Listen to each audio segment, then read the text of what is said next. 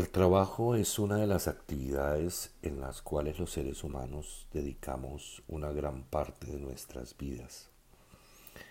Como tal, es una actividad que, eh, así como lleva al hombre a estados de bienestar, en el sentido de que el trabajo genera unas condiciones que permite el crecimiento y desarrollo personal de los individuos, eh, enfatizado específicamente a la adquisición de habilidades y competencias que le permiten cualificarse y que de manera progresiva van escalonando ciertos niveles de conocimientos que les permite generar a los individuos una carrera profesional, el desarrollo de una carrera ocupacional y profesional dentro de una empresa o, a lo largo de su vida laboral. Adicionalmente, gracias al trabajo y a las compensaciones que se obtienen de trabajar, los individuos acceden al mejoramiento de su calidad de vida en la medida en que eh, las remuneraciones, los salarios y demás les permiten ir diseñando su proyecto de vida en cuanto a la, a la satisfacción de sus necesidades básicas como individuos. Pero así también como el trabajo permite, digamos, estas condiciones de desarrollo y crecimiento personal de los individuos, también el trabajo puede afectar la salud. Eh, y eso se debe fundamentalmente a que muchas de las actividades que se realizan eh, tienen exposición a lo que llamamos nosotros riesgos laborales. Entonces hay actividades, por ejemplo, eh, que de acuerdo a, las funciones que realizan los empleados de acuerdo a un cargo, pues podrán estar expuestos a diversas eh, situaciones que eh, pueden afectar ya sean su bienestar físico, su bienestar psicológico, su bienestar social. Es así como hablamos, por ejemplo, de actividades donde se requiere manipulación de sustancias tóxicas. En ese aspecto, pues hablaríamos de un riesgo químico que, eh, al cual está expuesto el trabajador. Como también hay otras actividades donde hay exposición a condiciones atmosféricas, condiciones de ruido, condiciones de temperatura, condiciones de eh, iluminación, y ahí estaríamos hablando de riesgos físicos, como también eh, hay ciertas actividades en las cuales eh, los trabajadores que realizan ciertas funciones se encuentran expuestos a contactos con corriente eléctrica, entonces ahí hablaríamos de riesgo eléctrico. Eh, hablamos de otras actividades en las cuales los trabajadores están expuestos a microorganismos. Eh, precisamente hoy en día está de moda el riesgo biológico, dado que por las circunstancias del coronavirus, eh, la exposición a este agente viral, pues lógicamente se ha minimizado por eh, la cuestión de la pandemia. Entonces el personal hospitalario fundamentalmente es el que está más expuesto a este riesgo biológico.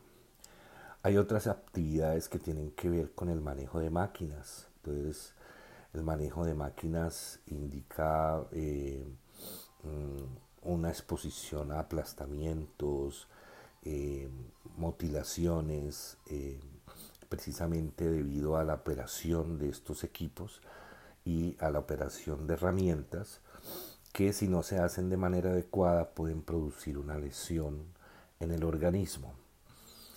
Otras actividades tienen que ver, por ejemplo, con las disposiciones arquitectónicas del espacio de trabajo, que están asociadas a condiciones de infraestructura eh, y que de alguna manera pueden generar eh, alguna afectación en la salud. Otras actividades tienen que ver con el riesgo público.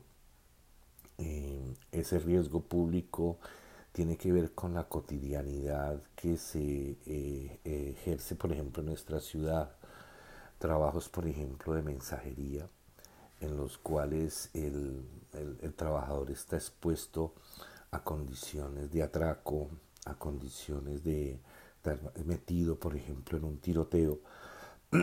y eso lógicamente pues pone en una condición de riesgo en plena jornada laboral porque los mensajeros trabajan fundamentalmente en la calle, tienen que estar recogiendo dinero, recogiendo cobros, llevando eh, cuestiones que los hacen muy apetecibles para los delincuentes y los ladrones. Entonces, en ese caso, estaríamos hablando de un riesgo público. Pero bien, dentro de todos estos riesgos que hay, dentro de todos estos riesgos que hay em, en, el, en, el, ambiente laboral, eh, hay un riesgo que particularmente es al que nos dedicamos nosotros los psicólogos, que es el riesgo psicosocial. El riesgo psicosocial fundamentalmente hace referencia a aquellas condiciones psicológicas y sociales que caracterizan las actividades que desempeñan los trabajadores. Entonces allí nosotros podemos ver cómo hay ciertas actividades que implican eh, un relacionamiento con otros. Entonces hablamos, por ejemplo, de un factor de riesgo psicosocial que está asociado a las características del liderazgo y es la forma como el líder ejerce su función de líder con los subalternos. Eh, eh, hablamos también de otros factores de riesgo que tiene que ver en qué tanto la actividad permite el relacionamiento entre los pares. Si esta actividad laboral me permite establecer algún tipo de conversación, de dinámica relacional con esos otros que están enseguida mío, si se brindan espacios o no se brindan espacios para que los trabajadores puedan interactuar fuera del contexto específico de las funciones laborales.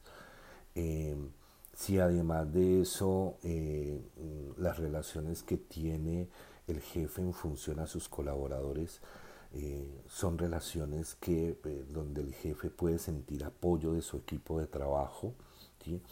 Se habla de relaciones que tienen ciertos trabajadores que tienen contacto con los clientes y proveedores y mm, todo esto pues dentro de la dinámica relacional. Pero hay otros factores de riesgo psicosocial que tienen que ver, por ejemplo, algunos con la remuneración salarial, en el sentido de qué tanto compensa el nivel de esfuerzo que yo hago dentro de mis funciones laborales, qué tanto compensa eso con la remuneración salarial que estoy recibiendo.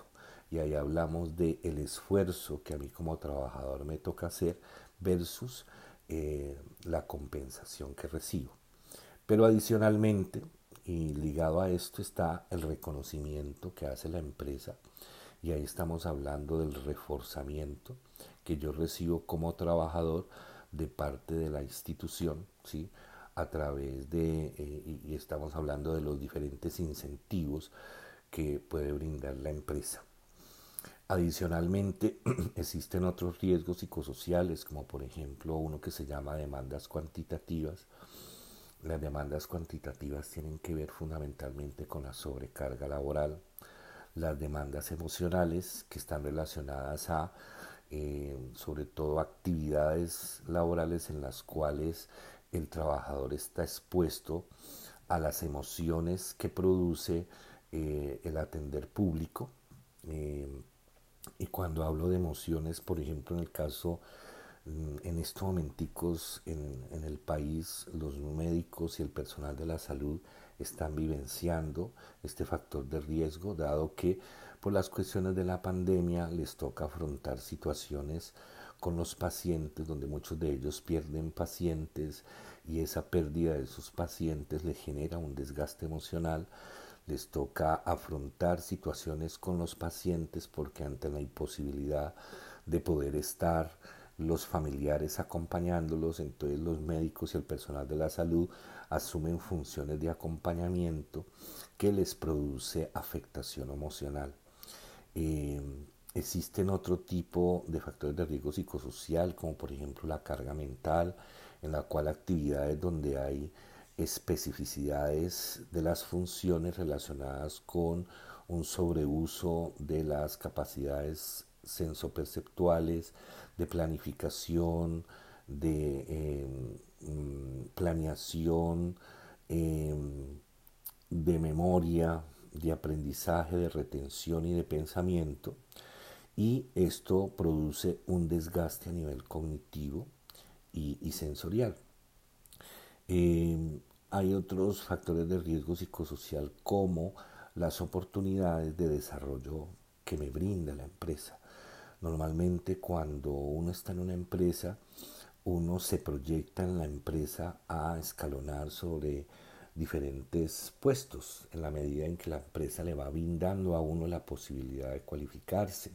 Entonces la importancia que tienen allí, por ejemplo, los departamentos de bienestar eh, social de la empresa o eh, recursos humanos, todo lo relacionado con promoción y ascenso los auxilios educativos que dan a los trabajadores para que se cualifiquen y puedan tener un nivel profesional y ocupacional que les permita competir a cargos por encima del que están actualmente, donde puedan desempeñar un tipo de competencias distintas. Em, hay otros que están relacionados con retroalimentación del desempeño, ¿sí? Esa retroalimentación del desempeño está mm, asociada a las devoluciones que hace la empresa después de haber em, observado y a través de diferentes pruebas haber observado cómo es que el trabajador a un tiempo específico ha presentado em, eh, aspectos eh, a, a, resaltar, como habrán algunos otros aspectos que requieren mejoría. Total, todos estos factores de riesgo psicosocial son factores a los cuales nos dedicamos los psicólogos dentro del campo de la salud ocupacional, al el cual se denomina psicología de la salud ocupacional. La psicología de la salud ocupacional es un campo que es relativamente nuevo, em, surge más o menos o se oficializa en los años 90 em, y mm, en el caso nuestro, la Universidad San Buenaventura ofrece una especialización en psicología de la salud ocupacional, en la cual nosotros lo que hacemos es preparar psicólogos que se enfaticen en, la observación del riesgo psicosocial desde tres puntos de vista. Entonces hablamos de cómo hablamos de exposición, hablamos de efecto y hablamos de consecuencias. El efecto, perdón, la, exposición eh, hace referencia a la fuente de la cual emana eh, el factor de riesgo. Entonces, por ejemplo, los factores de riesgo psicosocial se suscitan en la empresa. Y esa le llamamos exposición. Pero la exposición produce, en la medida en que la exposición no se logra controlar, ni se logra eliminar, va produciendo un deterioro en la salud del trabajador. Esa primera manifestación del deterioro lo llamamos efecto. El efecto para nosotros es el estrés laboral. Y el estrés laboral hace referencia a una alteración eh, en el estado psicofisiológico. Y cuando hablo de psico me refiero a alteraciones de orden emocional, y cognitivo y cuando hablo de fisiológico hablo de alteraciones de orden metabólica. El estrés como tal no es una enfermedad, eh, pero sí es un estado de alerta donde cuando no logra eliminarse la exposición al factor de riesgo, pues el estrés se va volviendo crónico. Fundamentalmente, esas alteraciones eh, psicofisiológicas se deben a que el sujeto percibe unas demandas que provienen en este caso pues del ambiente laboral ¿sí? y frente a las cuales mm, eh, el trabajador evalúa que no tiene los suficientes recursos personales para afrontarlas. Entonces la persona pierde su homeostasis, que significa el estado de equilibrio que tiene el organismo y comienza a caer en un estado alostático. El estado alostático hace referencia a todo el, andamiaje del cual se vale nuestro organismo para volver a recuperar la homeostasis. Y eso eh, cuando no eh, logra darse la alostasis, eh, comienza a extender su tiempo de actuación y entonces ya se comienza a hablar de una sobrecarga alostática.